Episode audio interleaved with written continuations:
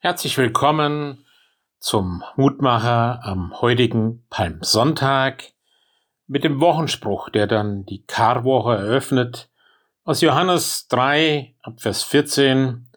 Der Menschensohn muss erhöht werden, auf dass alle, die an ihn glauben, das ewige Leben haben. Bei seinem Einzug in die Stadt Jerusalem stellt sich die Frage, was die Leute denn so in Jesus sehen.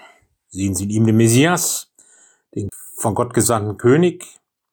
Ist er für Sie ein politischer Hoffnungsträger, der für die Befreiung aus der römischen Herrschaft steht?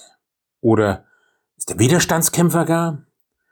Das Bild, das sich die Massen von Jesus machen, ist einer der Gründe, warum sie ihm heute zujubeln und wenige Tage später seinen Kopf fordern.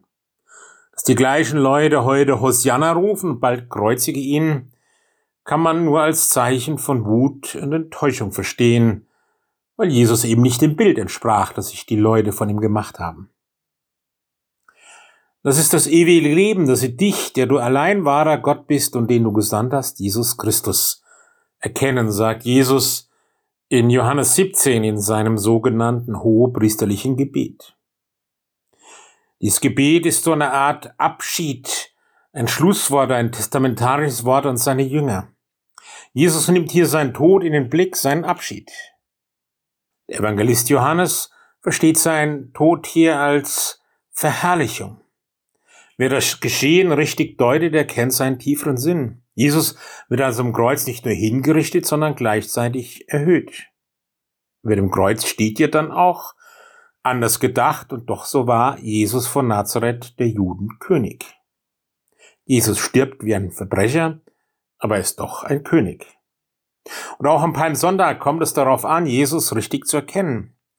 Wer in ihm den sehen kann, der von Gott gesandt ist und in dem Gott gegenwärtig ist, der hat schon jetzt das ewige Leben.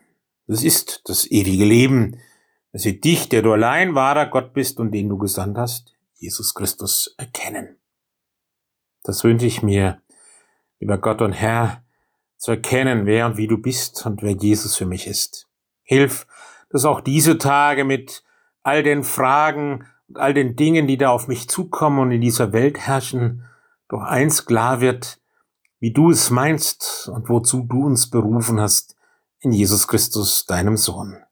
So segne uns auch diesen Sonntag und diese Tage. Amen. Grüßt Sie, Ihr Roland Friedrich Pfarrer.